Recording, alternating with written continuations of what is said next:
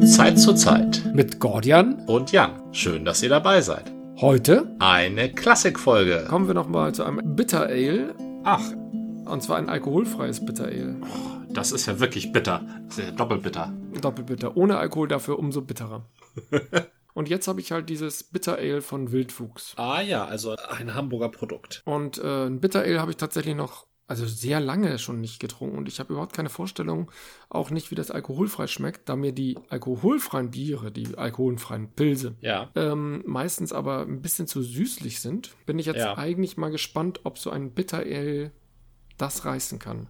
Oder ob das dann wieder zu viel ist. Ja, da bin ich mit dir gespannt. Ja. Ich kämme mich heute auch sehr gegen den Strich. Mhm. Ich gönne mir heute ein schönes Kölsch aus der Brauer Oh, Brauerei oh. Früh.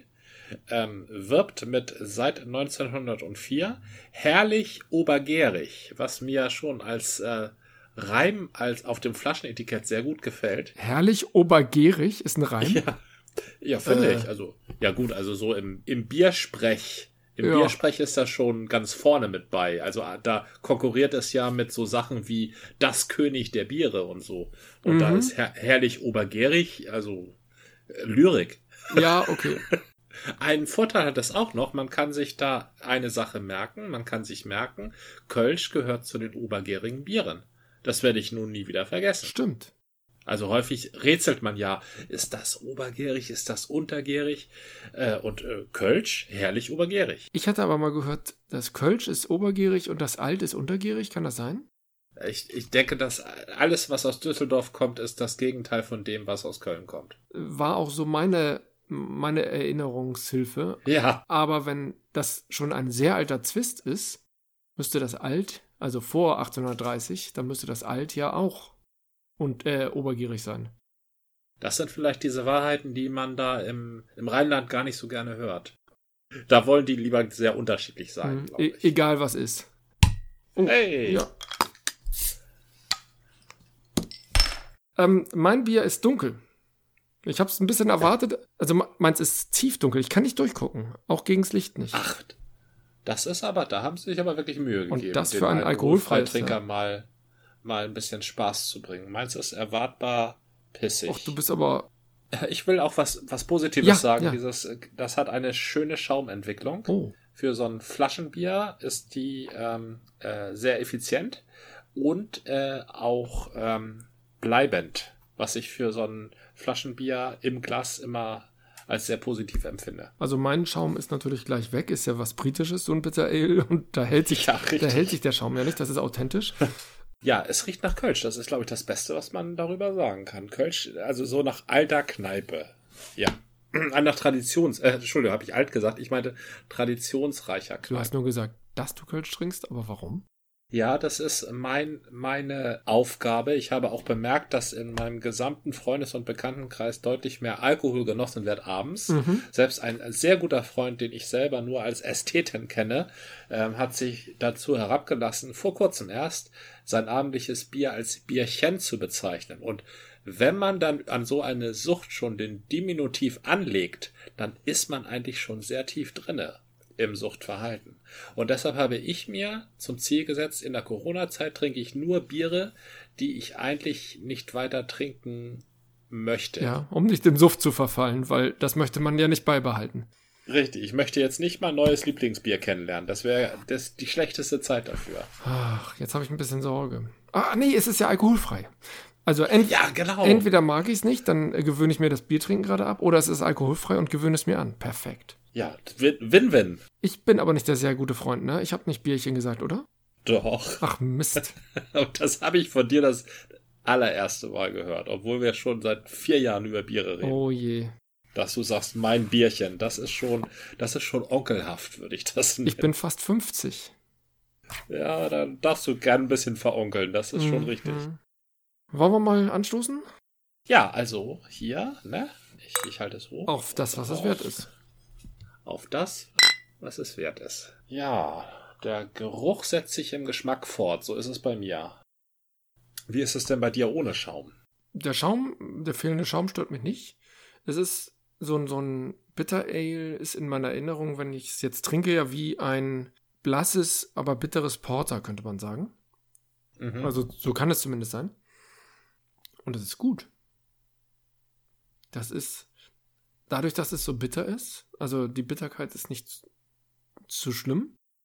Und dadurch, dass es so bitter ist, fällt der Mangel an Alkohol oder der, der, das Fehlen des Alkohols nicht ins Gewicht. Ja. Ich bin sehr angetan. Also man kann es wie ein Stout oder wie ein Porter nicht ständig trinken. Mhm. Aber das ist echt mal eine. Oh, oh, oh, oh, oh, oh, oh. es gibt Leute, die können Stout und Porter tatsächlich über Wochen trinken. Ja, kann man natürlich. Zum Beispiel also viel, viele Iren. meistens so die Wochenende Juli. mhm. Ach so, oder wie bei Iren, genau. Wenn man, Iren wenn man in Irland ist. Mhm. Ja, ja. Aber du hast schon recht, äh, Stout Porter, das ist nicht das äh, für den Mitteleuropäer, für den kultivierten Mitteleuropäer nicht das Dauerbier, ja. Das ist richtig. Ja, auch für den unkultivierten, äh, was heißt denn hier kultiviert? Sind die Iren nicht kultiviert? Kultiviertheit meine ich nicht als per se positiven Begriff. Ah, okay sondern erstmal als Beschreibung. Kultiviertheit ist, also wenn du eine, ich komme ja aus dem Agrarischen, wenn du eine Pflanze kultivierst, dann züchtest du sie zu ihrer Essenz runter. Ja. Ne? Oder hoch. Aber es ist halt, kultiviert heißt nicht, du bist etwas Besseres. Ah. Ne? Du bist halt etwas, du bist halt mehr du. du bist halt eine, ein, etwas Typisches. Du bist ein Typus, genau. Und der kultivierte Mitteleuropäer, das ist nicht der Mitteleuropäer, der in die Ober geht, sondern der Mitteleuropäer, der genau das macht, was Mitteleuropäer halt so machen. In die Kneipe gehen. In die Kneipe gehen, mhm. richtig. Und da einen Pilz, und da einen Pilz trinken. Mit, mit kultivierten Mitteleuropäer im Biersinne meine ich nicht äh, die Berliner Hipster. Mhm. Die trinken nämlich mit Sicherheit keine Pilz. Die trinken alles Mögliche. Nein, Craft-Pilz. Wir. Richtig, die trinken Craft, Craftpilz, ja. Aber der kultivierte Mitteleuropäer, also der als Mitteleuropäer als solcher, der trinkt in der Kneipe ein Big Brand Pilz. Aber auf jeden Fall kein äh, Stout oder Porter. Auf gar keinen Fall. Vielleicht noch ein Kölsch, also in gewissen Gegenden noch Kölsch und alt, ja. Ja, die, das sind dort aber auch Big Brands, zumindest äh, lokale Big Brands. Richtig, ja. Dieses Bier hier übrigens, dieses Bitter Ale, das mag man schon gar nicht äh, Bier nennen, erst recht nicht Bierchen, weil es wirklich ein Ale ist. Das haben sie echt gut mhm. getroffen. Da sagen andere wahrscheinlich auch so, was ist das für eine komische Plörre? Es ist tatsächlich relativ dünn, was einem aus England ja durchaus nicht unvertraut ist. Ja, das geht immer alles gut runter da. Das, und wenn, zudem es handwarm getrunken wird, das macht es noch leichter genießbar. Ah, ich habe meins gekühlt. So ein Fehler aber auch. Oh. Ich, ich kann es ja mal anwärmen und ein bisschen abwarten. Ich war ja eigentlich auch nur in Mittelengland. Und wie das im Norden ist, weiß ich nun hm. gar nicht so. Naja, genau. britische Biere. Ich habe letztens mal wieder Tokotronic gehört. Habe mhm. ich schon eine lange Zeit nicht mehr gemacht. Ich habe Tokotronic als erstes kennengelernt, weil die auch noch. Ähm, Blumfeld war in meiner Wahrnehmung immer so ein bisschen sphärisch und so ver mhm. verträumt, ein bisschen verquer.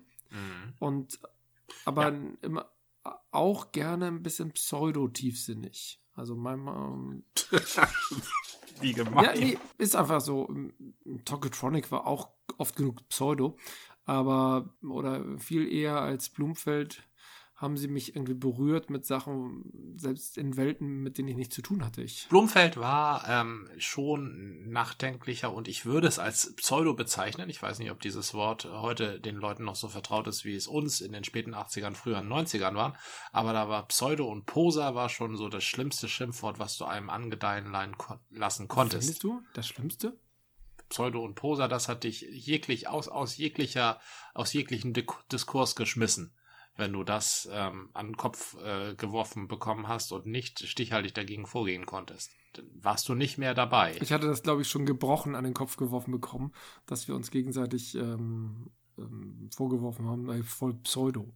Eben als ähm, wertloses Argument unter der Gürtellinie. Also das ist eben kein Argument, sondern diskreditiert den gegenüber. Und damit war es eigentlich kein Argument und kein, kein sinnvoller Ausspruch. Ah, verstehe. So weit waren wir dann noch nicht. Das soll jetzt nicht so überheblich scheinen und so anmaßend, äh, wie es klang vielleicht. Aber der Begriff Pseudo war so ähm, allgegenwärtig, ey, voll Pseudo, dass es eigentlich schon wieder eine Karikatur seiner selbst war.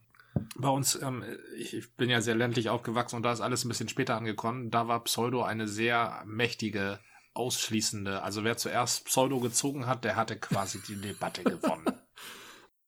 Ja, und dann kamen die ganzen anderen. Goldene Zitronen hatte ich damals mitgekriegt. in der Zeit von Radio Hafenstraße. Das war 87. Ja. Da interessierte ich mich, da, da war sowieso, glaube ich, für mich so eine Erweckungszeit. Da war ich im ersten Ärztekonzert, da hatte ich die goldenen Zitronen mitgekriegt, äh, hörte Radio Hafenstraße, den Piratensender, äh, war irgendwie ganz begeistert, war auch ganz linksradikal irgendwie eingestellt, ohne zu wissen, was es bedeutet. Und ansonsten war es irgendwie schick, sich so mit, mit irgendwelchen linken Idolen so ein bisschen zu schmücken, in, indem man irgendwie so dachte, ja. Was weiß ich, ich hatte das kommunistische Manifest auf meinem Nachttisch und versuchte es zu lesen und dachte irgendwann, ach nö. ja, das ist. Das ist Pseudo, das, das stimmt, ja. Und eigentlich ging es nur darum, weil es irgendwie cool und lustig war und die Musik machte Spaß. Und dann hatte, hatten die goldenen Zitronen aber etwas, die haben sich mit jedem Album neu erfunden. Die Porsche Genscher Hallo HSV war ja wirklich so eine äh, Proll-Fun-Punk-Geschichte. Äh, ja, das war eine Proll-Funk-Punk-Geschichte und das stand auch gleichberechtigt neben anderen Bands, die in Hamburg in dieser Zeit in Genau, genau. Gingen. Das war sozusagen die Lokalmatadore. In der Zeit ab fand man ja noch nicht nur die Ärzte, sondern auch noch die Toten Hosen toll. Und dann gab es noch die, so eine Band aus Hannover. Äh, abstürzende Brieftauben, glaube ich. Die abstürzenden Brieftauben waren aus Hannover. Oder ich habe sie in einem Konzert in Hannover mitgekriegt. Ach. Das kann auch sein. Wobei das Konzert war in Bremen. Also bunte Haare hatten auch die Mimis. Die Mimis, die Mimis kannte waren, ich, ich äh, war ich nie im Konzert, aber die Mimis waren auch sehr lustig, das stimmt. Ähm, die abstürzenden Brieftauben, die waren immerhin Vorband bei den Ramones. Ach, tatsächlich? Nicht schlecht. Ja, aber passte auch nicht so ganz. Also, ja, waren irgendwie, irgendwie hatte beides was mit Punkrock zu tun, aber auch irgendwie doch ganz, ganz anders interpretiert. Ja, da hat irgendein äh, Manager oder irgendeine Plattenfirma verdammt gut verhandelt, sage ich mal. Das würde ich auch sagen. Und das Konzert, da habe ich halt die abstürzenden Brieftauben miterlebt mhm. und das war, auch das war lustig, aber nicht tiefgehend. Ich hatte immerhin zwei LPs von denen. Da, da also das war eine Fun-Punk-Band. Ja, ja. Die haben aber, die sind aber auch ganz groß rausgekommen, weil sie in diesem Kultfilm vom Harpe Kerkeling, kein Pardon, ja, ähm, auftreten so. und da auch einen ihrer größten Hits spielen dürfen. Und zwar Papa pa, pa, Paderborn. Oder Bibi Bielefeld. Das ist ein fast sowas wie ein Volkslied. Ich weiß gar nicht, ob es auf ein richtiges Volkslied zurückgeht. dass äh, da besingt jemand, dass er in verschiedenen Städten sich betrinkt. Und zwar, weil er unglücklich verliebt ist. Das ist gar nicht mal so schlecht gereimt und es wird äh, performt von Harpe Kerkeling in seiner Rolle als Siegfried Schwebli am Schluss von Kein Pardon, ein äh, gnadenlos unterschätzter Ich habe da reingeguckt und ich konnte mir nicht einfinden, aber es, vielleicht sollte ich dem noch mal eine Chance geben. Das kann ich nur empfehlen. Letztens hatte ich einen Film gesehen, Ich und Kaminski. Der Film, äh, das ist eigentlich ein Buch von Daniel Kehlmann mhm. und der war Vielleicht wird das noch ein guter Film, aber nach einer halben Stunde hatten wir keine Lust mehr. Es, Filme, die man zu Hause guckt, kann man ja einfach so ausschalten. Im Kino musst du dir schon echt einen Ruck geben und sagen, ich gehe aus dem Kino raus. Richtig. Ich konnte mir vorstellen, wie Daniel Killmann es geschrieben hat. Ich hatte den, ähm, wenn ich an die Vermessung der Welt mich erinnere, waren die Charaktere auch sehr fies beschrieben. Also manchmal so ganz charmant und dann wieder mit ganz komischen Eigenarten. Und eigentlich konnte man die nicht lieben. Daniel Kehlmann schreibt zumindest nach dem Buch, ich habe sonst noch Till angefangen, aber bin nicht weit gekommen, seine Charaktere irgendwie nicht liebenswert. Gerne arrogant. Also die haben ganz, sind ganz schön verschroben. Und Aha. welcher Schauspieler ist das nochmal? Ähm, ähm, das ist Daniel Brühl. Weißt du, warum ich nicht, nicht drauf kam? Weil Daniel Killmann. Ist das ein Schriftsteller? Ja, ne? Ach, ich, ich, ich dachte, das ist dein Metier. Äh, ich die ja. Geografie, ach nee, du die Geschichte und Schriftstellerei können wir beide nicht. Also moderne Schriftstellerei, da bin ich ganz, ganz schlecht beschlagen. Ich, ich hänge ja immer noch am Anfang des vorletzten Jahrhunderts rum mit meiner Lektüre. Man kommt einfach nicht hinterher mit den Lesen der guten Bücher. Aber den Mann ohne Eigenschaften, den kanntest du schon, ne? Den hast du mir ja mehrfach empfohlen. Das stimmt, den kann ich auch nur mehrfach empfehlen, den kann man sogar mehrfach lesen. Der Mann ohne Eigenschaften, das ist ein Buch, das sich bei jeder Lektüre neu erschließt, weil man ja jedes Mal, wenn man es wieder neu anfängt, wieder ein bisschen schlauer ist. Das ist, glaube ich, mal lesen. Es ist schwerer Stoff? Also der Mann ohne Eigenschaften ist insbesondere sehr schön, weil man da Leute sehr intensiv kennenlernt. Das Personal bei der Mann ohne Eigenschaften trägt nicht so sehr die Story. Die Story ist zwar eine der wichtigsten Stories aller Zeiten, aber die läuft eher so ein bisschen nebenher. Interessant sind die Einzelcharaktere. Nicht nur der Mann ohne Eigenschaften, sondern auch mit die Leute, mit denen er Umgang hat. Und was die Leute jeweils über die Welt denken, also wie sie die Welt interpretieren. Und das ist schon sehr, sehr interessant, aber es ist nicht schwer. Okay. Es ist eigentlich nicht schwer, solange man sich darauf einlässt, dass die Storyentwicklung sehr, sehr nebensächlich ist. Wenn du wissen möchtest, wie die Story weitergeht, bist du bei diesem Buch völlig verkehrt. Völlig verkehrt. Aber wenn du wissen, also wenn du die, die Menschen, also die, die handelnden Charaktere oder auch die ertragenden Charaktere kennenlernen willst, dann bist du da genau richtig. Das ist eine, eine andere Form von Lektüre. Das könnte bei mir gut klappen. Ich habe viele Leute sagen hören, dass sie genervt waren von den Verzettelungen und äh, Betrachtungen von Nebensächlichkeiten, auch von Dingen und von Personen bei Tolkien. Ähm, schon im Herrn der Ringe und äh, in anderen Büchern dann umso mehr. Ähm, ja, ich weiß, es gibt einige Bücher von ihm oder einige Passagen in den Texten, durch die man sich auch ein bisschen durchquälen muss, aber ich habe mich ja tatsächlich durch alle deutschen Tolkien, äh, zumindest Mittelerde-Texte, nicht durchgequält, sondern habe sie weitestgehend genossen und ich ähm, erfreue mich heute noch an die Grabblumen vor Edoras, ähm, war nämlich die Simbelmine, falls du dich erinnerst. Richtig, die Simbelmine, die blühen auf den, den Gräbern der, ähm, des genau, Königsgeschlechts. Genau, mhm, genau. Und ich habe von anderen gehört, die meinten, total nervig. Es wird überhaupt nicht die Geschichte vorangetrieben, sondern er verliert sich in irgendwelchen Naturbeobachtungen, die irgendwo am Rande sind und es hat überhaupt keine Bewandtnis für die Geschichte und es ist nicht relevant. Das kann man so sagen, aber er beschreibt ja auch die Welt. Und wenn du beim Mann ohne Eigenschaften vielleicht nicht so sehr auf die Weltbeschreibung ansprichst, aber auf die Beschreibung der Charaktere und die Entwicklung der Charaktere, nicht so sehr im Sinne einer Geschichte, sondern Entwicklung von persönlicher Entwicklung, konnte mich das, wenn es mich textuell an sich fesselt, in der Art fesselt, dann könnte mich das durchaus reizen. Also ich bin jemand, der kann das ab, ohne große Geschichte weitergetragen zu werden. Ein bisschen Geschichte wäre schon nicht schlecht. Also die, das Reizvolle an der Geschichte von Der Mann ohne Eigenschaften, also der eigentliche Plot, der ist sehr interessant und würde auch als für sich als Plot eines einzelnen Buches, ein jedes Buch tragen. Okay. Einen jeden historischen Roman total befriedigend über die Bühne ja. bringen. Der wäre dann vielleicht nur ein Drittel so dick wie der Mann ohne Eigenschaften.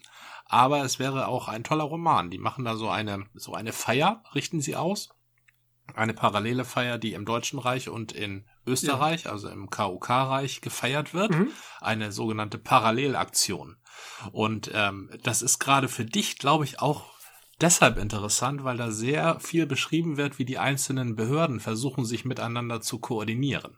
Als ob ich einen besonderen Behördenbezug habe, nur weil ich in einer Behörde arbeite. Aber hin und wieder glaube ich, Dinge mehr zu verstehen als ähm, der Durchschnittsmensch, der vor Behörden Kauderwelsch und Behördenabläufen immer nur den Kopf schütteln stehen muss und sagt, was ist das denn schon wieder? Ja, mhm, mhm. ja, interessant. Ja, und ähm, das, das, äh, das hat an sich schon sehr viel, diese Geschichte. Aber das ist eben nur, ja, nicht mal Vehikel. Das ist einfach nur Hintergrundrauschen, ähm, während die Figuren, die in dieser Welt agieren, eben die interessanten sind.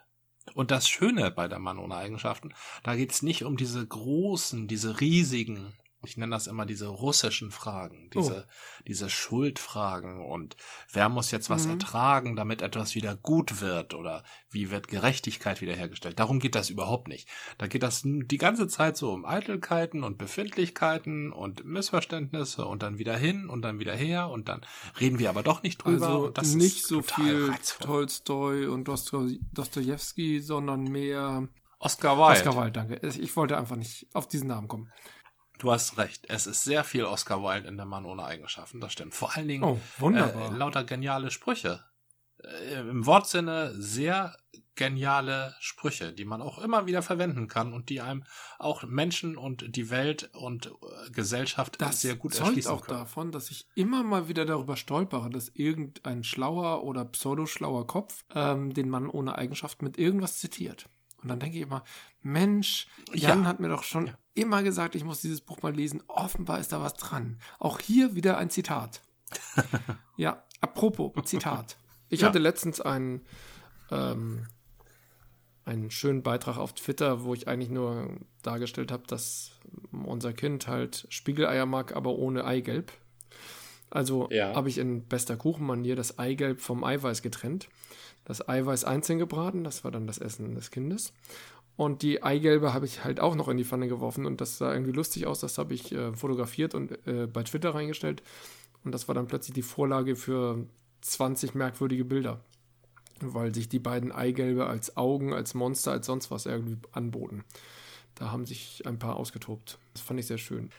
Das finde ich eine schöne Geschichte. Da, da, beschäftigen sich Leute miteinander und werden kreativ tätig. Genau. Und, ähm, und, und, und, und, lassen ihre Weltsichten aufeinander prallen. Am Beispiel eines sehr ähm, einfachen, also jetzt nichts gegen deine Pfannenkunst, aber im Beispiel eines sehr einfachen Bildes. Also du hast jetzt ja nicht deinen Garten fotografiert und dann haben die ihre Garten fotografiert. Die haben deinen dein Eierwurf aufgenommen, sage ich mal so. Ja, ja, genau. und, und daraus ihre eigenen Omelettes gemacht. Das ist sehr wertvoll. Das ist natürlich, das geht natürlich auch nur im Internet. Ja, ja, ja das hat mir gut gefallen. Mhm. Da zeigt uns das Internet sein nettes Gesicht, ja. Liegt vielleicht auch daran, dass ich immer sehr dafür plädiere, dass man sich das Internet nett gestaltet. Du sagst ja immer, mhm. bestimmte Leute sollte man gar nicht reinlassen. Da ist durchaus was dran. Solange das noch nicht von zentraler Stelle irgendwie organisiert wird, muss jeder sein, seine Timeline oder wie auch immer das Ding heißt, selber ein bisschen sauber halten. Und da geht es halt darum, wem folge ich, wen schließe ich aus. Und das geht tatsächlich in Twitter für meine Begriffe immer noch ziemlich gut. Ich kann ja sogar die Werbenden blocken. Viele Menschen sagen, ja, ich kriege so viele Werbung, immer so sponsored. Immer wenn jemand irgendwas gesponsert hat, wird er geblockt und ich kriege so einmal im Monat eine Werbung. Finde ich sehr attraktiv. Aha. Ich weiß nicht, ob das so gedacht ist, aber es funktioniert. Das ist eine äh, schöne Art des Vorgehens. Ich bemerke das gar nicht. Wenn, wenn ich da beworben werde, bemerke ich im Zweifelsfall, wenn ich ein Produkt hier liegen habe, was ich eigentlich gar nicht haben wollte. Passiert allerdings nie. äh, insofern bin ich entweder leicht zu überzeugen und zu täuschen oder aber äh, so kritisch, dass ich Sachen ausfiltere, ohne dass ich einen Knopf drücke, was auch eine schöne Eigenschaft ist. Ich hoffe, ich verlerne sie nicht und tausche sie eines Tages gegen einen Knopfdruck ein. Das wäre ja traurig. In der allgemeinen Welt, also draußen, habe ich auch diesen eingebauten Spam-Filter. Immer wenn mich dann andere Leute fragen, ja, kennst du die Werbung von dem und dem und das und das? Dann ist es, gibt es das ab und zu, dass ich sage, ja, habe ich mal gesehen. Aber ganz häufig eben auch so, keine Ahnung. Und ich gucke die mir dann vielleicht an, weil ich darauf hingewiesen wurde, aber die ist mir vorher nicht aufgefallen, weil ich irgendwie Werbung übersehe. Meinst du Werbung an der Bushaltestelle und an ja, der Plakatwerbung, so genau solche Dinge. Also bist du, bist du quasi die Zielgruppe, die sich nicht zur Zielgruppe macht? Ich weiß es nicht, was unterbewusst passiert. Ich will das überhaupt nicht ausschließen, denn ich, ich, ich glaube ja auch, dass die Welt unter zu viel Marketing leidet. Alles wird immer irgendwie aufs Marketing optimiert und ähm, niemand achtet mehr aufs Produkt oder auf die Wertigkeit, sondern alles wird immer ähm, wird angeguckt, wie können wir das besser verkaufen und dann ist es eigentlich scheißegal, was das für ein Produkt ist. Richtig. Und, und das Problem ist, dass man das heutzutage nicht nur mit ähm, Produkten macht, also mit Schokoriegeln, sondern, weil das bei Schokoriegeln so super funktioniert, mittlerweile ja auch mit Ideen. Das stimmt. Mit politischen Ideen ja. zum Beispiel. Ja. Na, das können wir so nicht sagen. Das kauft uns der wieder nicht ab. Das sind eigentlich die. Genau. Ja, das sind eigentlich so falsche Vorgehensweisen. Diese, diese Warnung vor 2015. Wir dürfen kein zweites 2015 riskieren, deswegen müssen wir jetzt ähm, Möbelmärkte öffnen.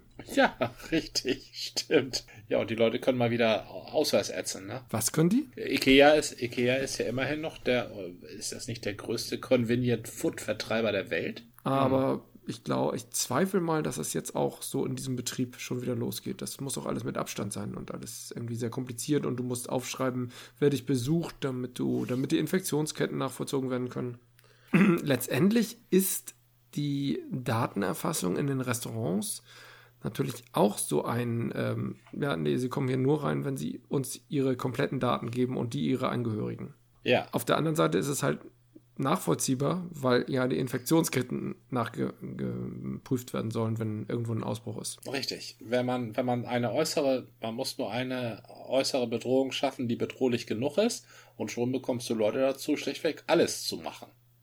Das ist also eine der uraltesten, der uraltesten Marketing-Tricks der Welt. Hat schon immer funktioniert. Also bei, zum Beispiel bei 100% aller Kriegsbeginne hat das funktioniert.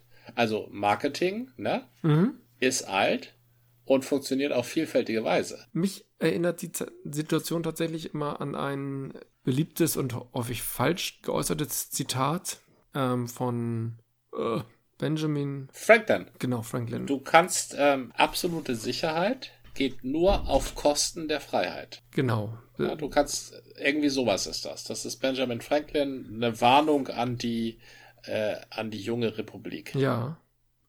Und dieser Satz funktioniert im Moment natürlich eigentlich genauso. Und es ist immer ein Abwägen, wie viel Sicherheit will man halt ermöglichen. Und es ist immer eine Einschränkung der Freiheit, wenn man Sicherheit erlangen will. Das gilt natürlich auch für medizinische oder gesundheitliche Sicherheit. Es sei denn, du erwirbst Sicherheit im mittleren Westen der USA. Da bedeutet Sicherheit nämlich ähm, ein Schnellfeuergewehr, äh, eine Handfeuerwaffe, ein Multifunktionsmesser und ein Bunker fünf Meter unter der Erde mit 38.000 Dosen. Wohndosen. das ist Freiheit und Sicherheit. Ich sehe das mit der Freiheit und dem Bunker noch nicht so ganz. Äh, denn der Bunker wäre jetzt das Einzige, was dich vor einem Virus wie dem Coronavirus schützt. Mit, deinem, mit deinen ganzen Waffen kannst du dann da nichts anfangen. Und ist das die Sicherheit im Bunker? Äh, die Freiheit im Bunker? Ich weiß nicht. Das ist jedenfalls die Ideologie von mindestens einem Drittel der US-Amerikaner. Ja, ich weiß. Also mindestens weiß. ein Drittel. Mhm. Was eine große Menge ist. Also hätten die ein Mehrparteiensystem, so wie wir, dann hätten die da eine ziemlich heftige Partei. Ja. Äh, die haben schon jetzt eine ja, heftige Partei. Richtig. Ich fühlte mich immer bei diesem ganzen Trump-Wahlkampf an Dead Zone erinnert. Das war, glaube ich, Dead Zone, wo der wo auch ein Präsidentschaftskandidat genau, wo ein Präsidentschaftskandidat immer so albern mit ähm, Bauhelm rumlief und ähm, nachher wurde er vom Protagonisten oder vom Ich-Erzähler getötet, weil der vorhergesehen hat, dass der den roten Knopf drücken würde oder sowas. Das ist Dead Zone, ja. Hervorragend verfilmt mit Christopher Walken. Echt? Oh, das muss ich mir, glaube ich, angucken. Ja.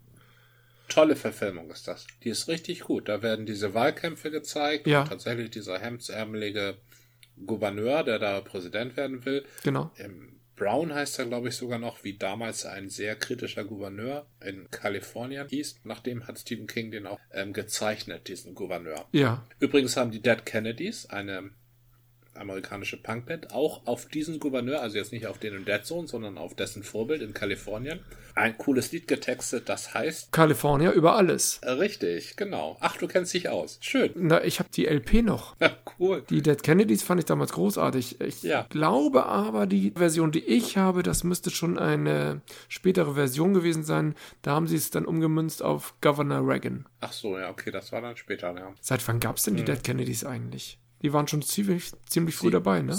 Ja, 75, 77. Vor Erfindung des Punks gab es die Dead Kennedy schon? Erstaunlich. Kann gar nicht sein. Nee, ne? Ich weiß es nicht. Aber ich glaube, die waren schon ziemlich früh im Politpunk in den USA. Da waren sie sozusagen Protagonisten, mhm. ja. Ja. Na, auf jeden Fall, Dead Zone hatte mich schon sehr früh irgendwie äh, immer an Trump erinnert oder Trump vielmehr an Dead Zone. Und ähm, ja, dieses mulmige, mulmige Gefühl hat mich seither noch nicht verlassen. Es wird jeden Tag schlimmer. Ne? Also dieser, dieser Dead Zone Gouverneur, ne? Ja. Der ist ja hinterhältig. Ja. Also der ist ja vordergründig, freundlich und umgänglich und sonst was. Und deshalb glaubt dem Protagonisten ja auch keiner. Mhm. Bei Trump, da wusste man von vornherein, worum es geht. Da, das wusste man. Die, die, die, ähm, die Republikaner haben selber versucht, es zu verhindern und dann haben all diese Trump-Zombies halt das, den Parteitag gestürmt. Ja. Der sollte eigentlich gar nicht auftauchen da, der sollte gar nicht auftreten, der sollte verhindert werden, also sogar noch durch irgendwelche Tricks. Und dann hat sich die gesamte Republikanische Partei einfach auf den Rücken gelegt, aufgrund von ähm, Machterhalt. Ja. Genau das ist das Problem. Aber es, so funktioniert es ja auch. Man kann ja auch einfach plump und grob an die Sache rangehen, wenn du nur genügend äh, Minions hast. Ja. Und zwar nicht diese fröhlichen Gelben. Darauf ein, ne? Ähm, ich, aber mein Bier ist ja. alle. Das ist das Problem. Ja, das ist meins auch. Was für eine Tragik. Ach, das arme Frühkölsch. Also, für mich gilt, Bitter Ale kaufe ich wieder. Coole Sache. Alkoholfreies Für Bitter mich Ale. gilt, Kölsch kaufst du nicht wieder. Für mich gilt Kölsch. Kölsch, das wird nicht mein Bier, nein. Ich versuche nächste Woche was anderes. Na gut. Das war eine Folge des Podcasts von Zeit zu Zeit mit Gordian und Jan. Bis zum nächsten Mal.